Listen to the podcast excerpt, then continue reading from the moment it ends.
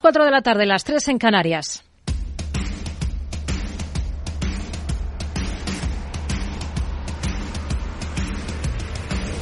No decida lo que hará el mercado. No se salte las normas de su operativa. No se deje dominar por sus emociones. Mercado Abierto con Rocío Arbiza. Muy buenas tardes. Poco más de cuatro horas quedan apenas para comprobar qué pistas da el presidente de la Fed, Jerome Powell, sobre los próximos movimientos de la Reserva Federal tras anunciar hoy un repunte de 25 puntos básicos. Todo lo que se salga de ahí sería una sorpresa. Es lo que está descontado. De momento, baja el rendimiento del bono americano a 10 años. A esta hora de la tarde se mueven cotas del 3,4%. Cede de forma moderada el dólar frente al euro y los índices de Wall Street los tenemos a esta hora con tono ligeramente a la baja, con caídas bastante discretas también. El que más cede es el Dow Jones, un 0,40% en un día en el que se digieren un buen puñado también de resultados, aunque lo gordo va a estar al cierre con las cuentas de un gigante como Meta, la matriz de Facebook. Un día con protagonismo para la banca aquí en el mercado español, para el BBVA, que dispara su beneficio en el último año un 38%, hasta más de 6.400 millones de euros. Se trata de un beneficio récord que supera lo logrado en 2007, antes del estallido de la burbuja inmobiliaria, e impulsado entonces por las plusvalías generadas con la venta de inmuebles y también de su participación en Iberdrola. Cifras de hoy que permiten al banco hablar de repartir el mayor dividendo en efectivo de los últimos 14 años. Carlos Torres, presidente de la entidad. Los excelentes resultados que he comentado y la buena posición de capital es lo que nos lleva a proponerle a la Junta incrementar de forma significativa el pago a nuestros accionistas. Esto supone distribuir a nuestros accionistas más de 3.000 millones de euros, el 47% del beneficio. En términos de euros por acción serían 50 euros eh, por acción. Un presidente del BBVA que cuantifica en 2.500 millones el exceso de capital del grupo para repartir al accionista si es que no lo despliegan para crecer y que pide al gobierno no malinterpretar los resultados del banco porque la rentabilidad, dice del BBVA, aún es baja. Es decir, se puede también pensar que esto tiene que ver con la subida de tipos que ha habido por parte del Banco Central Europeo. Bueno, el crecimiento en España, de hecho, sin tener en cuenta el holding siquiera, el crecimiento, también lo he comentado antes, es del 8%, y ese crecimiento es sobre una base muy baja. Es sobre una base muy baja. Si echamos la vista atrás, pues no hemos alcanzado este resultado en España desde 2010. Y en el camino muchos años negativos.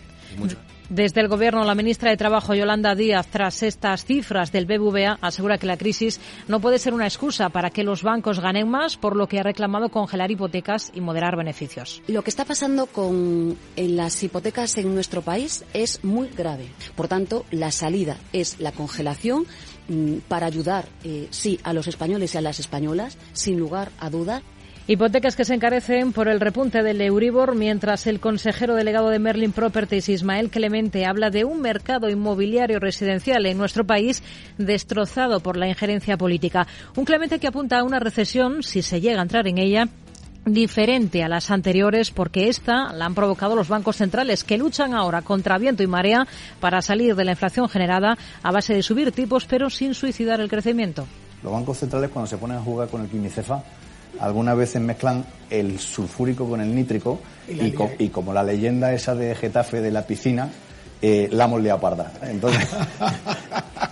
Tenemos esta jornada en bolsa, en el caso español, al BBVA liderando las alzas, repuntando con fuerza más de un 4,5% dentro de un IBEX que suma un 0,74 y está intentando acercarse a esa cota de los 9.100. Todo en una jornada en la que también hemos conocido macro interesante en Europa, una inflación que baja del 9,2 al 8,5% en enero, mejor de lo esperado, con una subyacente en todo caso que repunta una décima hasta el 7% y con datos de PMI que apuntan a que lo peor podría haber pasado. Enseguida lo abordamos en el programa también la macro en Estados Unidos con un dato de creación de empleo privado sobre la mesa que apunta a la creación de 106.000 empleos privados no agrícolas frente a los 178.000 esperados y muy por debajo de la cifra de diciembre. Y ojo también al comportamiento del crudo después de esa decisión de la OPEP y sus aliados, liderados por Rusia, de mantener sin cambio su ritmo de producción fijado en octubre pasado para todo este ejercicio 2023. A partir de las cuatro y media de la tarde vamos a acercarnos a esa propuesta, a esas líneas maestras que ha planteado la Comisión Europea para potenciar las inversiones en industrias limpias de cara a contrarrestar el dopaje de subvenciones verdes que otras potencias como Estados Unidos están llevando a cabo. Lo vamos a abordar con Andrés eh, Surchuni, profesor del Máster Universitario de Energías Renovables de la Universidad Internacional de Valencia. Hablaremos también de educación financiera una hora más tarde, a partir de las cinco y media. Hoy en concreto hablaremos de la relación de las mujeres y las finanzas a raíz del estudio sobre el tema que han hecho en Mastercard. Estará con nosotros su directora de comunicación, Ana Díaz Seaquistán, y luego abordaremos la figura de los testamentos solidarios que se han incrementado en los, en los últimos años. ¿En qué se diferencian de los testamentos al uso? ¿Qué ventajas fiscales pueden tener? Lo veremos con Irene Rovira, que es profesora de la Universidad Oberta de Cataluña y experta en Derecho Tributario. En el tramo final del programa, a partir de las seis, tendremos consultorio de bolsa con Gerardo Ortega, responsable de gerardortega.es y colaborador de CMC Markets. Esto es Mercado Abierto en Capital Radio. Comenzamos.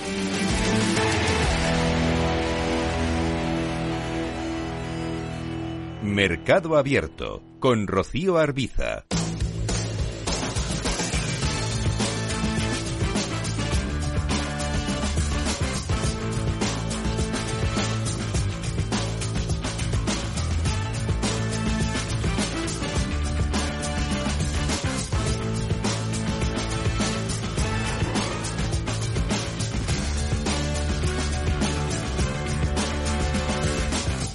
Comenzamos mirando al principal mercado del mundo, al mercado estadounidense, donde tenemos a los índices con ligeros recortes. A esta hora de la tarde cede sobre todo el Dow Jones, la caída gira en torno al medio punto porcentual. Tenemos datos sobre la mesa en Estados Unidos. Enfría la manufactura en el país. Javier Luengo, muy buenas tardes. Así es, Rocío, ¿qué tal? Muy buenas tardes. Concretamente, flojo el dato que se acaba de publicar de SISM, manufacturero, de 47,4 enteros, cuando se esperaba 48 por el consenso de mercado, aunque se encuentra dentro de la zona todavía de recesión.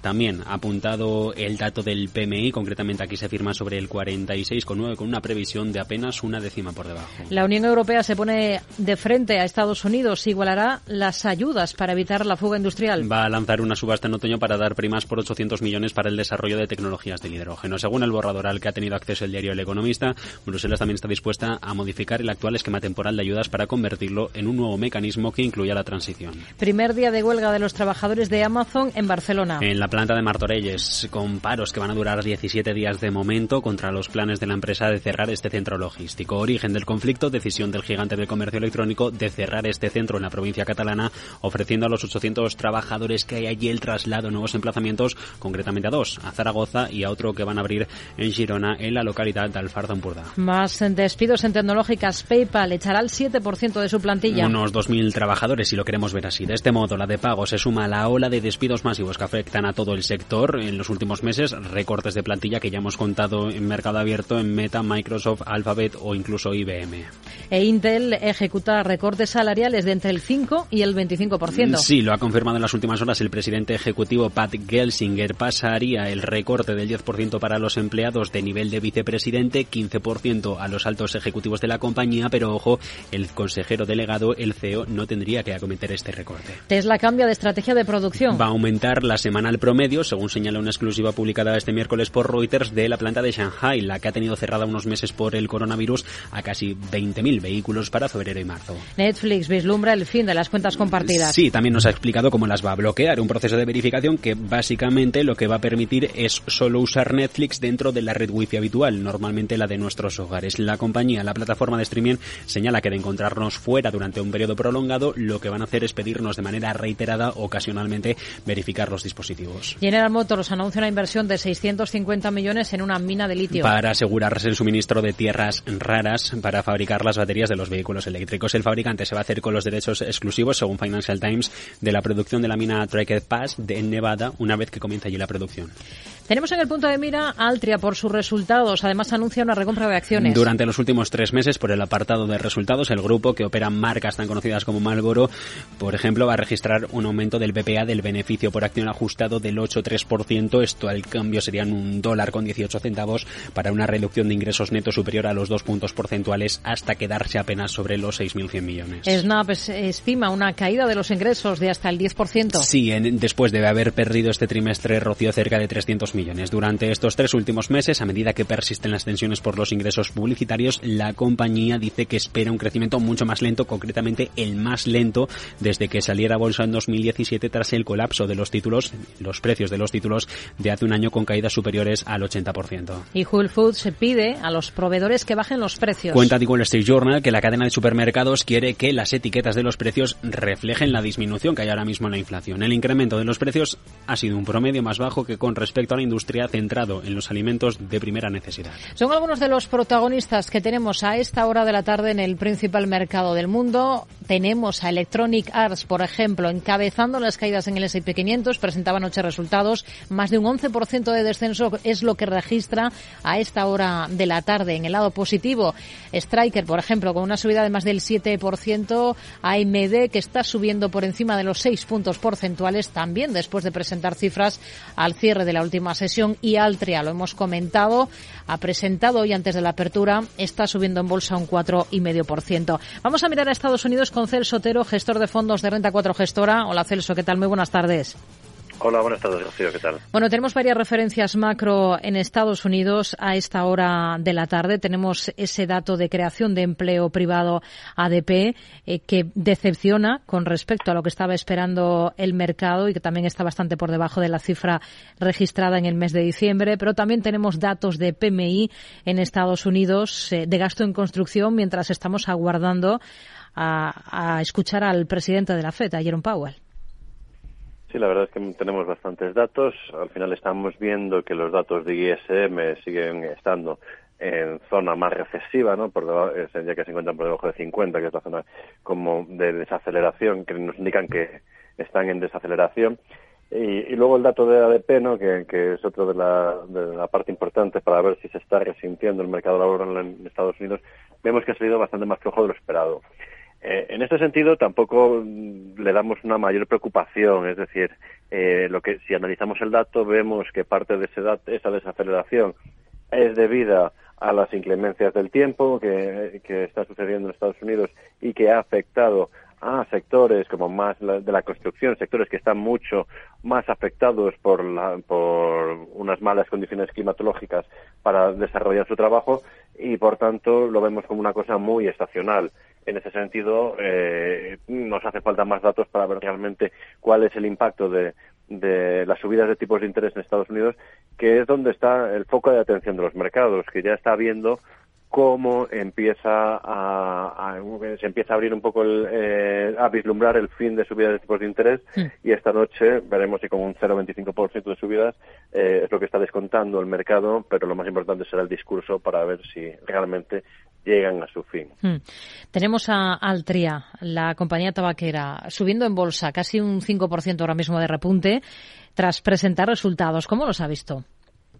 los resultados de la compañía han sido buenos, ¿no? Sobre todo la parte que ha, que ha guiado a una estabilidad del mercado eh, durante este 2023, ¿no? Eh, pero, a ver, hay que centrarse un poco en lo que hace la compañía. La compañía es una compañía tabaquera eh, que, fue un spin-off de Philip Morris para la parte americana, ¿no? Con lo cual su mercado es un mercado de Estados Unidos, que es un mercado desarrollado y, y por tanto, la tónica general es de desaceleración de las ventas. Los volúmenes en tabaco van cayendo año tras año. Esto la compañía lo está compensando con subidas de precios paulatinas, ¿no? Que estamos viendo durante todo, bueno, las últimas décadas. Y está invirtiendo en otros sectores. Tiene eh, inversiones eh, en la cervecera Beinbev, tiene también en Cronos en una de cannabis en Canadá. Está buscando cómo diversificar su negocio para eh, hacer frente a esa caída continuada de los volúmenes. Aquí nosotros vemos que la compañía es una compañía ya madura, muy madura, que genera muchísima caja y que, por tanto, como ha dicho en sus resultados, que sigue manteniendo esa política de dividendo, que actualmente la compañía está por encima del 8%. Nosotros, para inversores españoles que quieran invertir en la compañía, hay que tener en cuenta que existe una doble retención en los títulos de la compañía que luego tendrían que buscar recuperar una parte, con lo cual una parte de ese dividendo lo van a perder y no va a ser tan atractivo como aparece por la rentabilidad por dividendo ya que por la parte de crecimiento a nosotros no nos parece tampoco demasiado interesante. AMD, se están cotizando las cifras que presentaba anoche la compañía, los ingresos superan los objetivos. ¿Esto es un alivio para Wall Street después de esa sombría perspectiva de Intel, que por cierto ha recortado el salario de los empleados y de los ejecutivos en medio de esa recesión que sufre el mercado de PCs? Sí, aquí estaba el mercado bastante preocupado debido al incremento de CAPEX que hemos visto en las compañías de todo el sector. Todas las compañías han invertido mucho y en un, en un momento mucho más recesivo como el que nos podemos encontrar eh, ahora mismo frente al que veíamos hace un año en estos segmentos, pues eh, vimos primero los resultados de Intel que, que fueron mucho más duros que los que hemos visto hoy en AMD. Sobre todo nos ha dado una cosa muy positiva en estos resultados que ve que la parte peor eh, es este esta primera parte del año. Es donde podríamos ver los, los peores números de la compañía. La parte de servidores eh, se sigue comportando bien y está, eh, está sustentando un poco la debilidad que tiene la parte de PCs y en, y en la diversificación de la compañía que ha hecho durante estos últimos años parece que le está ganando mucho terreno a Intel donde vemos que el crecimiento de las ventas va mucho más moderado, incluso cayendo de manera significativa en estos últimos, en estos últimos resultados, pero en el caso de MD ha estado creciendo de manera importante durante todos estos últimos años y vemos que esta perspectiva, según los segmentos que está, apoyados por eh, apertura más de China, donde tiene un 25% de sus ventas, apoyado también por el efecto comparativo de la divisa del año pasado, pues sí que, vemos que esa segunda parte del año puede ser más positiva, como dice la compañía. Expectativas para Electronic Arts a partir de ahora. Hoy está cotizando sus últimos resultados, su rebaja de previsiones de reservas para este año. Está recortando pues casi un 11% a esta hora de la tarde. Sí, los resultados han sido muy flojos. Al final, lo que hemos visto es que estamos viendo ralentización en lanzamiento de franquicias importantes como la de Star Wars que, está provocando que, no se cristalicen esas ventas en una parte del año donde realmente eh, era importante. Hemos visto la última parte del año, que es una parte eh, cíclica, eh, estacional muy importante, que no hemos visto un buen comportamiento. Eso, unido a ese retraso, pues mm, da una foto de la compañía pues bastante discreta, ¿no? Hmm. En este sentido, es un mercado que a nosotros sí que nos parece atractivo de cara al medio largo plazo. Es una forma adicional de ocio que va ganando peso, que muchas veces eh, eh, está buscando la compañía ese cambio a dispositivos móviles, ya que el 60% de sus ventas todavía es del mercado de videoconsolas, y que a medida que se produzca esa paulatina transformación de una compañía en mercados que son muchísimo más grandes eh, pues vemos un crecimiento secular de largo plazo hmm. y que muchas veces en estos resultados pues normalmente nos suelen dar más oportunidades de compra. ¿Qué espera el cierre de los resultados de Meta?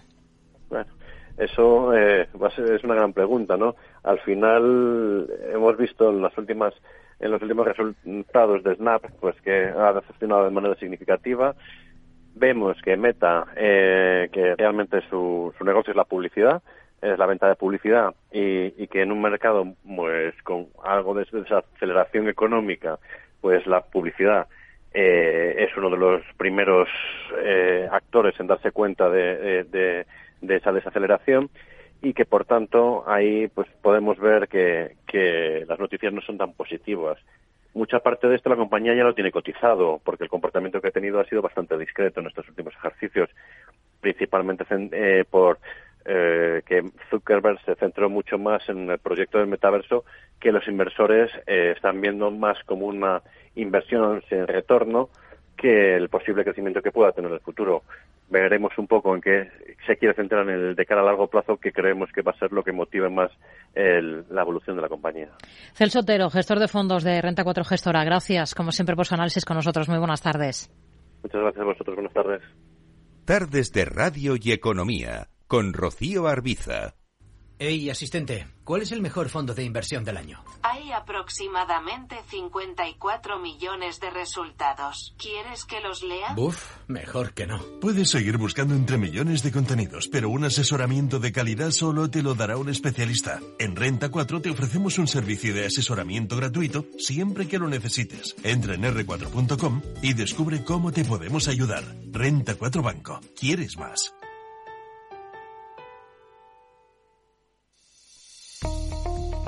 Desde hace más de 75 años nos preocupamos por todo lo que tiene valor en tu vida. Ahora, en Caser Asesores Financieros, también cuidamos de tus intereses. Te ofrecemos un asesoramiento diferencial e independiente para que alcances tus objetivos de inversión. Caser Asesores Financieros, seguros de tu inversión. Contacta con nosotros en info arroba caserasesoresfinancieros.es o en el 91 762 3442.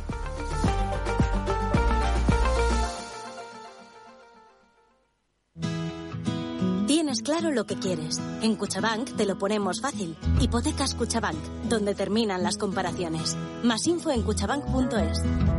¿Qué es ir más allá? Con Arval podrás llegar donde te propongas de la forma más sostenible y darle a tu empresa todas las soluciones de movilidad que necesite, asesorando con las mejores opciones de movilidad para las distintas necesidades de tu flota, con vehículos electrificados, bicicletas, coche compartido. Arval, la transición energética arranca aquí. Más información en arval.es. Mercado Abierto con Rocío Arbiza.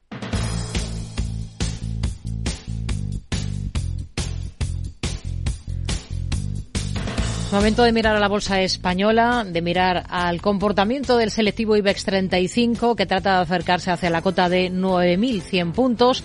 De momento está en 9.095, con una subida del 0,68%. Y con protagonismo para el BBVA y su resultado récord. Logra el mayor beneficio de su historia tras ganar más de 6.400 millones de euros en 2022. Anuncia recompra de acciones y eleva su payout también hasta niveles históricos. Hasta la rueda de prensa de sus resultados se ha trasladado nuestra compañera Selena Niezbala, que es lo que se ha dicho en este encuentro. Selena Niezbala, muy buenas tardes. Muy buenas tardes, Rocío. Prácticamente se ha hablado de todo. El presidente de BBVA, Carlos Torres Vila, ha hecho un breve repaso a las cuentas del banco y también a la situación del sector financiero en su conjunto, del que, por cierto, dice, ha dicho que goza de una salud extraordinaria. La entidad consigue el mejor resultado de su historia y para celebrarlo eleva su payout hasta el 47% de su beneficio, lo que supone un 60% más respecto al año pasado. Los excelentes resultados que he comentado y la buena posición de capital es lo que nos lleva a proponerle a la Junta incrementar de forma significativa el pago a nuestros accionistas.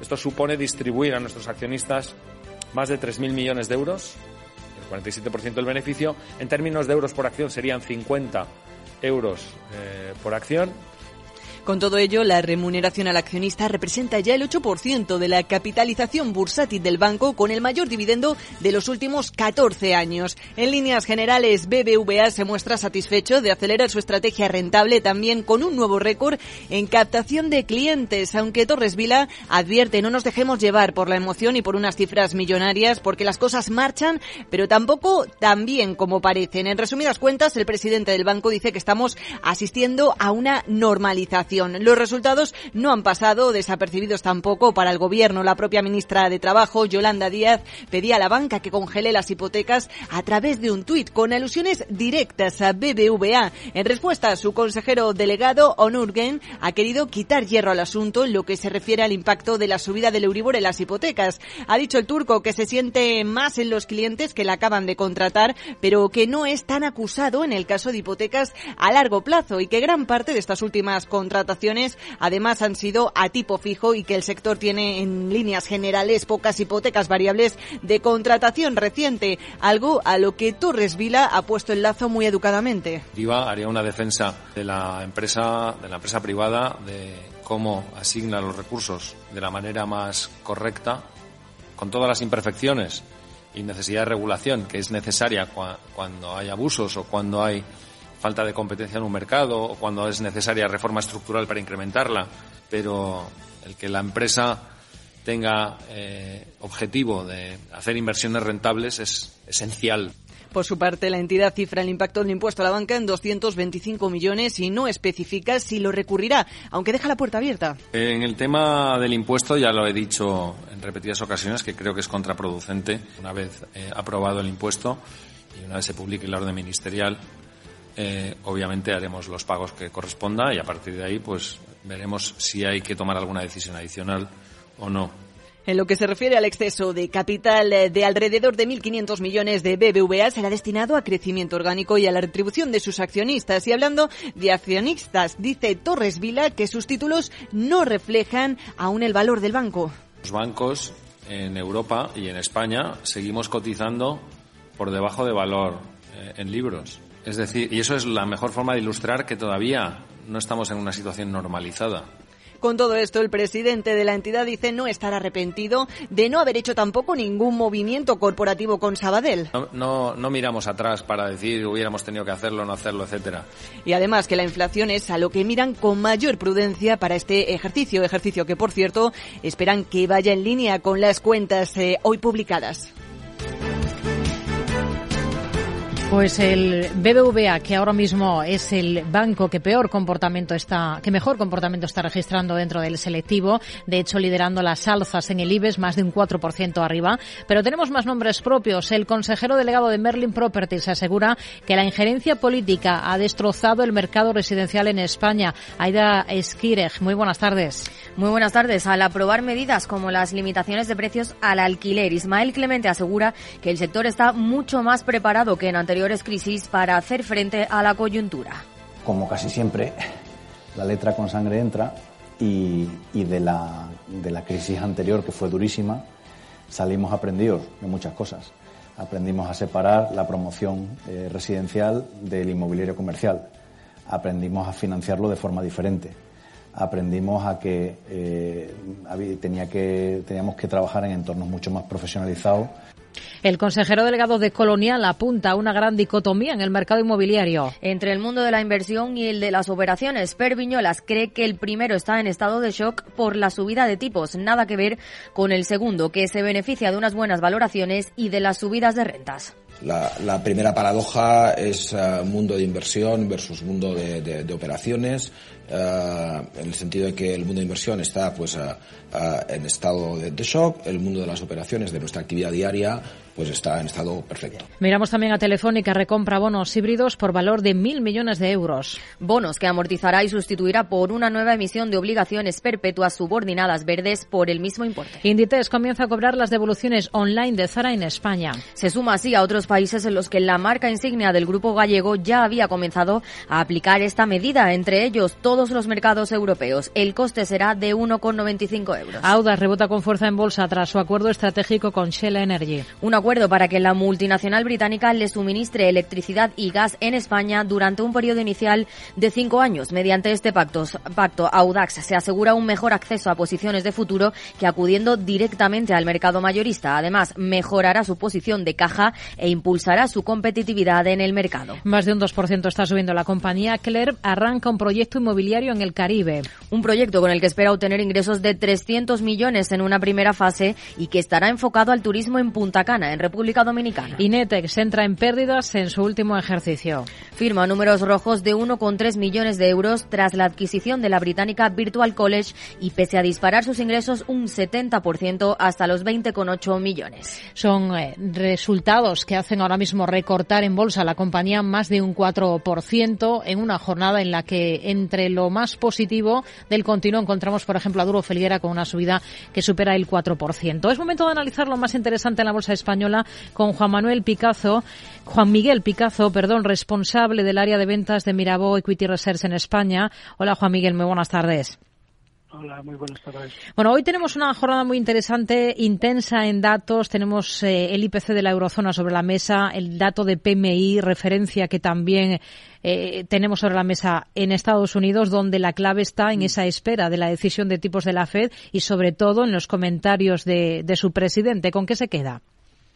Pues sí, esto último, ¿no? Realmente yo creo que está bastante descontado que la Reserva Federal eh, pues eh, subiría 25 puntos básicos. Y yo creo que efectivamente la clave está en el mensaje que de Powell, eh, bueno, sobre todo en un entorno donde el mercado está más optimista, más optimista que la propia Reserva Federal, ¿no?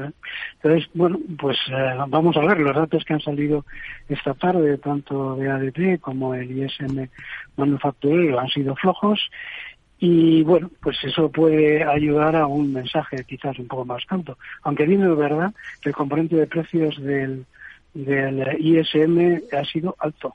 ¿eh?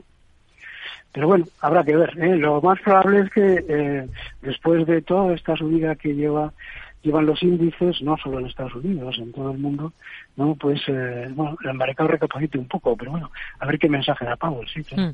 Eh, el protagonismo aquí en España, entre tanto, es para un banco, para el BVA, con un resultado récord que ha conseguido un 38% más que en el ejercicio anterior. ¿Cuáles han sido las claves de estos números? Bueno, pues lo que estamos viendo un poco en todo el sector, ¿no? los bancos españoles eh, son muy sensibles a los tipos de interés. Eh, en España es donde hay más crédito a tipo de interés variable, las hipotecas, ¿no? Y en una primera fase esa subida de tipos eh, se ve más, yo diría casi exclusivamente por el lado del crédito, eh, mientras que por eh, el lado de los depósitos se ven más lentamente, con lo cual amplían los spreads. ¿no? Bueno, han batido las expectativas por otra parte, que ya eran positivas, hmm. eh, bueno, viviendo quizás hasta un poco pelín por debajo de lo que se esperaba, pero también es verdad que eso más que lo compensa con una eh, mayor retribución vía la recompra de acciones. O sea hmm. que muy positivo, vamos. En bolsa esperan mucho más de la cotización del BBVA después de esto que nos comenta, de elevar el dividendo, de lanzar otro programa de recompra de, acciones.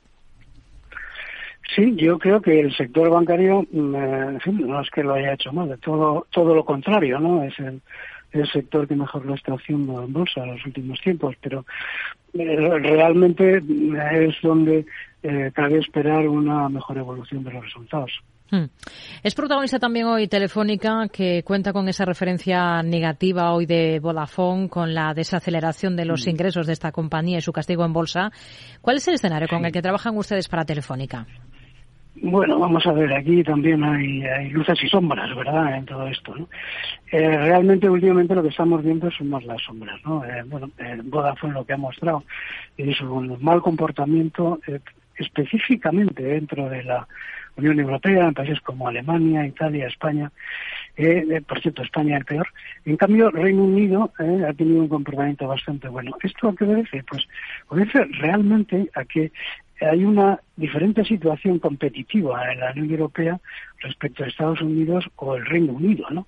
El, bajo coste que se les carga a los operadores virtuales, pues hace eh, que se desincentiven las inversiones y que los márgenes eh, de, estos grandes operadores, que son los que invierten, eh, pues sean muy bajitos, ¿no? Bueno, pues es lo que estamos viendo. Todos los competidores en la Unión Europea, pues, pues eso es sufriendo, ¿no? Telefónica, pues exactamente en la misma proporción. ¿no? Cabe esperar que la Unión Europea pues eh, vaya variando un poco esa idea eh, eh, y en fin, pues permita ante la necesidad de inversiones, ¿no? Eh, pues que eh, las operadoras, por lo menos en cuanto a las eh, virtuales, pues tengan un, mejor tratamiento. Hmm. Hoy hemos escuchado mm, al consejero delegado de Merlin Properties lamentar, por un lado, la injerencia política en países europeos como España o Alemania. Dice que esto ha destrozado el mercado residencial tradicional. Se refiere a temas como la aprobación de las medidas como limitaciones de precios al alquiler. Pero al margen de esto, ustedes para la SOCIMI, para Merlin, ¿qué visión tienen ahora? Bueno, la verdad es que eh, positiva y, eh, por el lado de, la evolución operativa de la compañía. Pero claro, aquí hay algunos vientos en contra, ¿no? Eh, fundamentalmente de los tipos de interés, ¿no? Que tiene varios efectos. El primero, obviamente, en la valoración de los activos, ¿no? Eh, que se hacen descontando las rentas futuras, ¿no? El segundo, pues, bueno, pues en los costes, ¿no? es verdad que Berlín tiene una situación de deuda muy controlada, pero bueno, tiene su impacto y progresivamente lo irá teniendo más. Y luego, pues también, eh, obviamente, termina afectando a los ingresos, ¿no? Berlín está eh, eh, paliando todas estas cosas con, yo creo que con bastante habilidad, está indexando las rentas y se está concentrando las inversiones en, en otras áreas eh, donde las rentabilidades son mayores, ¿no? La logística y el inicio en eh, los data centers, ¿no? Hmm. O sea que nuestra opinión es positiva, ¿eh? Es decir, creemos que todavía eh, pues tiene un 15, un 20% de margen, ¿no? Hmm. de, de, recuperación, a pesar de ese viento en contra clarísimo de los tipos de interés. ¿no? Una más, Melia, que es una de las compañías españolas que está en el punto de mira siempre eh, por parte de los grandes gigantes del sector, dice su consejero delegado en una entrevista con cinco días, que han recibido ofertas pero que las mm. han descartado, aunque se abren a diluirse un poco en la compañía en una futura eventual fusión con algún gigante mundial. ¿Con qué ojos miran ustedes a Melia? Bueno, no sé, yo no lo he entendido muy bien esto, la verdad, porque eh, si es con un gigante mundial, se tendrían que eh, diluir mucho, ¿no? Eso por un lado. Y por otra parte, pues eh, ellos han dicho que querían liderar ese proyecto futuro. Bueno, yo creo que es complicado, ¿no? Pero bueno, es verdad que ahora mismo es un momento dulce para para el sector. ¿eh? Cabe esperar que, además esto siga durante este año, ¿no? Eh, bueno, el problema que tiene Melia es eh, la deuda, ¿no? Tiene una deuda muy alta, tiene cinco, seis veces eh, deuda neta EBITDA, o sea, la relación entre la deuda neta y beneficio operativo, y eso difícilmente se puede reducir eh, con la generación de cash flow, ¿no? Entonces, eso nos hace ser prudentes en, la, en la compañía, ya le digo, reconociendo ese buen momento del sector. Juan Miguel Picazo, responsable del área de ventas de Mirabo de Equity Reserves en España. Gracias. Muy buenas tardes. Muy buenas tardes. Gracias a vosotros. En el resto de Europa, ¿cómo están las cosas? Vamos a comprobarlo justo ahora. Según las pantallas de CMC Markets, tenemos con ligeros avances al CFD del DAX alemán, repuntes del 0,20%. En la bolsa francesa, caídas muy discretas para el CAC 40 no llegan apenas al 0,10%. Encontramos al FT100 de Londres también hoy con ligeros descensos del 0,17%. En positivo, la bolsa italiana en MIB que avanza en estos instantes en torno al 0,30%. De modo que tono mixto en esta jornada en Europa, marcada también por algunos resultados. Elena Niezbala. Así es, y comenzamos en este caso con los de la multinacional farmacéutica suiza Novartis, que ha informado hoy de unos beneficios netos de 6.400 millones de euros en 2022 un fuerte descenso interanual del 71% que se explica en parte por los ingresos que la firma obtuvo en 2021 al revender su participación en su principal rival local, eh, Roche. Más resultados que encontramos en este caso en la Bolsa de París con Bonduel, que registra unos ingresos para la primera mitad de su año fiscal de 1.240 millones, es decir, un 13,6% más. Y novedades en el caso de la cadena de residencias eh, para personas mayores Orpea. Anuncia un acuerdo de principios sobre un plan de reestructuración financiera con un grupo de terceros inversores eh, franceses encabezados por Casi de Depos, una entidad eh, pública francesa y un grupo de acreedores financieros que poseen aproximadamente el 50% de su deuda no garantizada. La compañía se desploma hoy en la bolsa francesa tras pedir ayer la suspensión de negociación. Más resultados por la parte de la farmacéutica britana Glaxo, eh, que se anota en el conjunto de 2022 unos beneficios netos atribuidos de 17.677 millones, lo que se traduce en una mejora superior al 200% respecto a las ganancias de 2021, mientras que en otra línea de asuntos, hoy el gigante cementero suizo Holcim ha sido denunciado ante los tribunales de su país eh, por habitantes de una pequeña isla indonesa que podría desaparecer eh, por el ascenso del nivel del mar, ya que los demandantes responsabilizan a la compañía de daños climáticos. La demanda presentada reclama no solo el pago de indemnizaciones, sino que la compañía reduzca hasta un 43% sus emisiones de CO2 en 2030. Todo ello al tiempo que la petrolera Shell también ha sido acusada de engañar a los inversores sobre sus planes de gastos en energía renovable en una denuncia presentada en este caso ante el regulador de valores de Estados Unidos por el grupo activista Global Witness. Por su parte, la aerolínea irlandesa de bajo coste Ryanair ha anunciado este miércoles que los precios de los vuelos de este próximo verano podrían aumentar y que lo harán entre un 5 y un 10% debido a la alta demanda de viajeros de Estados Unidos y Asia, al tiempo que el fabricante de automóviles alemán BMW anuncia que había elevado también los precios minoristas sugeridos para algunos modelos vendidos en China y con efecto inmediato debido a los mayores eh, costes de materias primas y logística a nivel mundial. Miramos a Europa con Araceli de Frutos, asesora del Fondo Alaja Inversiones. Araceli, ¿qué tal? Muy buenas tardes. ¿Qué tal? Buenas tardes, Rocío. Y miramos, por ejemplo, a Vodafone, que está recortando en bolsa más de un 2% después de presentar eh, cifras. ¿Qué le han parecido sus datos de ingresos y cómo ve las cosas para esta compañía ahora? Bueno, pues Vodafone ha presentado unos resultados en línea a lo esperado, eh, es decir, eh, continúa con esa mala evolución ¿no? de unas principales eh, áreas geográficas como puede ser Alemania, España, Italia.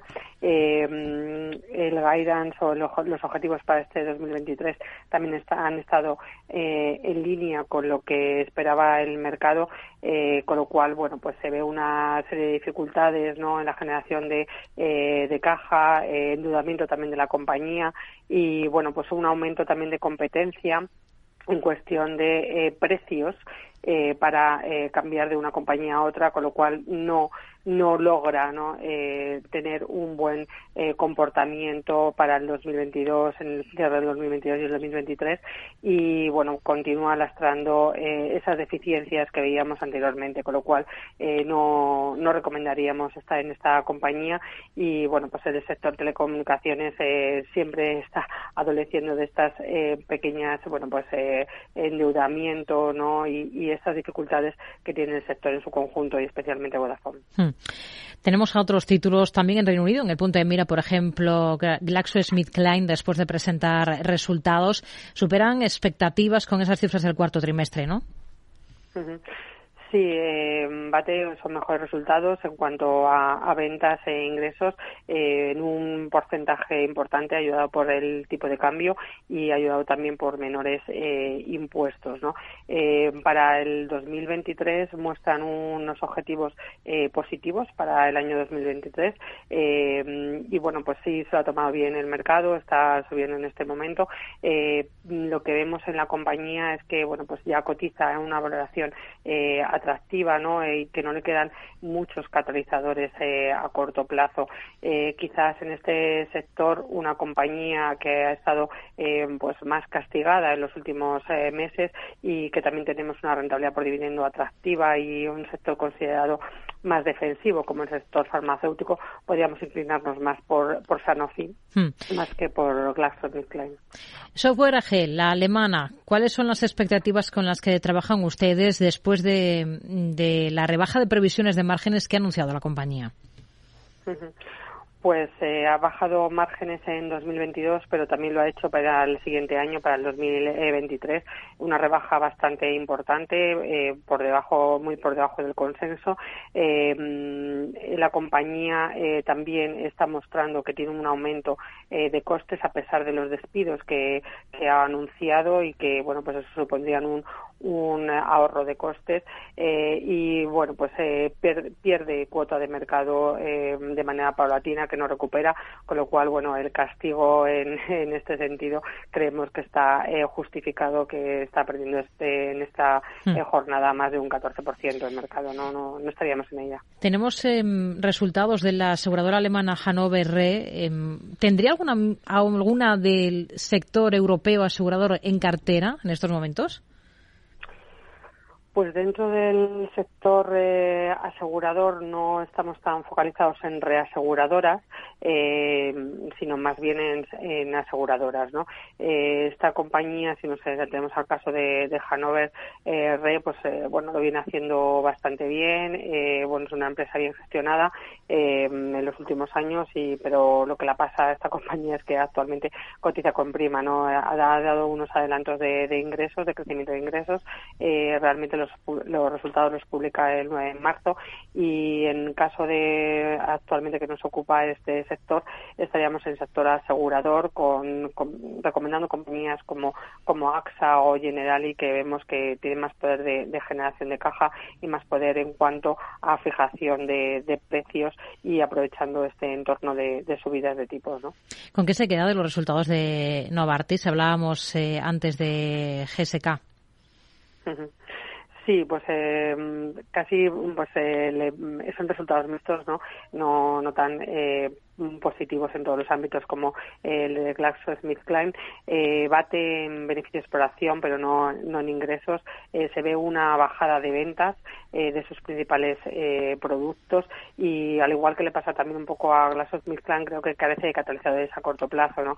creo que el mercado se, se puede ver la mirada no tanto a sectores defensivos como puede ser el sector farma, sino a sectores más cíclicos y de, crecimiento. además que no bueno, pues eh, tiene una valoración más exigente, ¿no? Que, que lo podríamos eh, tener de, otras compañías eh, farmacéuticas. Con lo cual, bueno, pues es un sector en el que no estaríamos sobreponderados y, bueno, pues en este entorno actual preferimos de subidas de tipos, pues otros sectores más relacionados con esas subidas de tipos y más cíclicos actualmente. Araceli de Frutos, asesora del Fondo Alaja Inversiones. Gracias. Muy buenas tardes. Muchísimas gracias a vosotros. Buenas tardes. Mercado Abierto con Rocío Arbiza.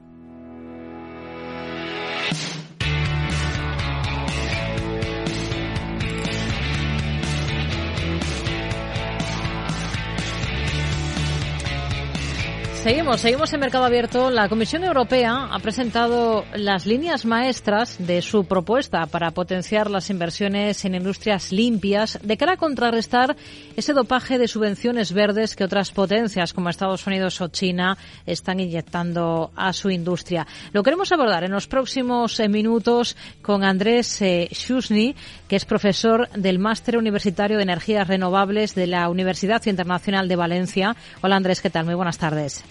Hola, un gusto estar acá con, ustedes. Bueno, ese plan de la Unión Europea va un poco en la línea de lo que avanzaba en Davos la presidenta de la Comisión, Ursula von der Leyen. Se centra en agilizar permisos para facilitar la inversión en energías renovables, para flexibilizar las ayudas de Estado. En los próximos 9 y 10 de febrero, los líderes de la Unión Europea van a debatir sobre este tema, sobre estas ideas. Mm, de momento, de base, ¿qué le parece la propuesta? Eh, bueno, está, se, se, va a plantear un, documento que se va a debatir en, ahí entre el 9 y 10 de febrero. Y, evidentemente, eh, digamos, Estados Unidos sacó lo que se llama la ley de reducción de la inflación, que la viene eh, anunciando desde agosto, y va a haber ahí una cantidad de recursos, unos 369 mil millones de dólares, que van a estar disponibles para, para apoyar eh, al sector eh, que promueve la transición ecológica en Estados Unidos y evidentemente acá hay que tener en cuenta que hay o hay que considerar eh, la, cuestión a dos tiempos. Por un lado está digamos, la importancia de apoyar la descarbonización, de apoyar las transiciones energéticas de todos los países del mundo en el contexto del cambio climático. Eh, y, ese tiempo involucra un mediano o largo plazo. Pero evidentemente, eh, eh, en términos de negocios, de oportunidades de negocios, hay una mirada más de, de corto plazo que tiene que ver con el posicionamiento de los países frente a este nuevo mercado que se está creando y por lo tanto los países tienen que barajar su juego apoyando a la industria local eh, y también viendo en qué medida se va, eh, digamos, desarrollando la industria en otros lugares y cómo eso puede incentivar o, desincentivar eh, en, en nuestro caso en, en, Europa, el desarrollo de, de, esta industria de, que promueve la transición ecológica. Eh, no sé si se entiende mm. más o menos lo que digo, ¿no? En todo caso, ah, piensa hay que... Hay un tema comercial, digamos, y hay un tema que tiene que ver con el cambio climático. Claro. En, en todo caso, no sé si Europa está en posición de hacer frente a esa propuesta de Estados Unidos y de, de ganarle el pulso. Eh, a ver, eh, no sé si ganarle el pulso, pero sí posicionarse, ¿no? En principio hay, eh, digamos, ya hay, está el fondo de recuperación de, que se dio, digamos, a partir de la pandemia, los, los fondos Next Generation, a, eh, tienen una, un componente importante para promover la transición ecológica. El tema es, bueno, eh, recalcular a mitad de camino, ver cómo se ha dado el desempeño en la ejecución de esos fondos y eh, si todavía quedan fondos remanentes, ver cómo reasignarlos en función de las movidas que se van haciendo en otros países, ¿no? Hmm. Sería una buena idea, entonces, piensa reorientar eh, una parte de, lo que queda de esos fondos hacia créditos fiscales aquí en Europa. Sí, a ver, eh, hay eh, eh, una cantidad muy importante de fondos del, del, orden de unos 225 mil millones de euros que todavía no han sido ejecutados, que estaban orientados a líneas de crédito blando. Evidentemente, en el actual contexto, y todavía como estamos hablando de una, un sector incipiente, eh, el sector privado prefiere las subvenciones a eh, recurrir a créditos blandos, por ejemplo, ¿no? Hay distintos mecanismos de apoyo, está como digo, los créditos blandos, eh, favorecer las compras públicas basadas en productos, eh, digamos, que hay que certifiquen cierta descarbonización, las subvenciones y los créditos fiscales son también una, una manera de incentivar. Otra posibilidad es autorizar la amortización adelantada de equipos, que es una forma de reducir la base imponible para pagar menos impuestos hoy, pero claro, al, una vez amortizados los equipos, ahí la base imponible se incrementa y ahí se pagan más impuestos eh, mañana, por ejemplo. Eh, los créditos fiscales yo creo que es una forma de incentivar, es una forma de darle una señal al mercado de que eh, eh, el Estado, eh, la, digamos, eh, la Unión Europea no va a dejar sola a las empresas frente a una situación en la que en otro, en otro país, en Estados Unidos, se está apoyando de manera más directa a, a, su sector, ¿no? Entonces, yo creo que está bien eh, favorecer a través de créditos fiscales, ¿no? Con una relajación de las restricciones a los créditos fiscales, la Comisión pues emularía una de las ventajas más publicitadas de ese plan estadounidense de Biden, pero el tema está en que que se lleve a cabo una medida así contribuya de nuevo a una Europa de dos velocidades, porque los países con más fondos, sería el caso, por ejemplo, de Alemania, tendrían más fácil conceder incentivos fiscales para esa transición ecológica que, que otros países, ¿no? Que aquellos que tienen una situación fiscal más tensionada. Eh, sí, sí, sí, es cierto. Eh, sí, esa tensión está siempre, no solo en el en el tema vinculado a la transición ecológica. De hecho, Francia, Italia y otros países han pedido que se redistribuyan nuevas partidas de fondos eh, y se ayude a aquellos que, dada su situación fiscal, no pueden permitírselo. Eh, eh, por otro lado, la, Comisión Europea plantea eh, digamos, no incrementar el, el, nivel de endeudamiento, ¿no? Pero como decía hace un ratito, todavía hay fondos remanentes que no se han ejecutado porque estaban más orientados a líneas de crédito blandas que a eh, subvenciones o, o apoyos más directos, ¿no? Bueno, como digo, es momento de recalcular y ver si esos fondos que todavía no se han eh, erogado, eh, canalizarlos para apoyar eh, a, los países y en particular a aquellos que tengan en términos relativos menos disponibilidad de fondos dado su situación fiscal, ¿no? Así que, eh, digamos, no, yo creo que lo que de lo que se trata es que Estados Unidos plantea una movida, eh, un juego eh, en el marco de lo que es eh, la, lo que fue, digamos, la promesa electoral que hizo el presidente Biden y la orientación hmm. política de su gobierno, y entonces ahora se recalcula acá desde Europa para eh, adecuarse y evitar digamos, quedar rezagado en, en esta carrera competitiva que, que, de alguna manera favorece, ¿no? Porque hace que, eh, que los países se preocupen más por este tema, se avance más y, y se va, eh, digamos, obviamente otro tema que quería decir es que Estados Unidos planteó un, con esta ley eh, eh, que, que, está, que estamos debatiendo, planteó un pequeño cambio, pero todavía los países tienen márgenes de negociar y, evitar que se generen algún tipo de asimetrías, creo yo, ¿no? Hmm. Llegamos tarde ya en Europa para por ejemplo, evitar fuga de inversiones por parte de las empresas hacia Estados Unidos por esta propuesta atractiva que hace la administración eh, Biden y conocedores como somos de, la lentitud de la maquinaria legislativa europea y conocedores además de que tenemos unos costes energéticos más elevados aquí en Europa. Sí, eh, a ver, eh, es cierto que,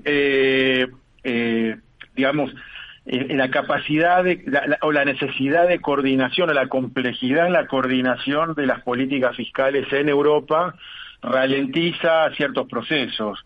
Pero, eh, digamos, eh, los fondos Next Generation están en proceso de, de, están siendo ejecutados. De lo que se trata es de generar señales a mediano plazo, ¿no? La, ley de reducción de la inflación que planteó Biden eh, bueno, está, ya, ya está eh, en, proceso de iniciar su ejecución y plantea una señalización a los operadores norteamericanos. De lo que se trata ahora es de brindar señales o fortalecer esas señales en las empresas europeas por parte de, la Unión Europea y, digamos, mostrarle a, a, estas empresas que no van a quedar solas, que no van a quedar expuestas y que se van a ir tomando medidas, como las que se están planteando ahora y que se van a debatir el 9 y 10 de febrero, como para eh, que no se pierda esa carrera competitiva. Eh, competir con Estados Unidos igualmente siempre es un poco es más difícil digamos no sé, eh, el planteo así competir en igualdad de condiciones es, es, muy complicado por, por diversas razones, no, no, no viene a, cuento ahora comentarlo, ¿no?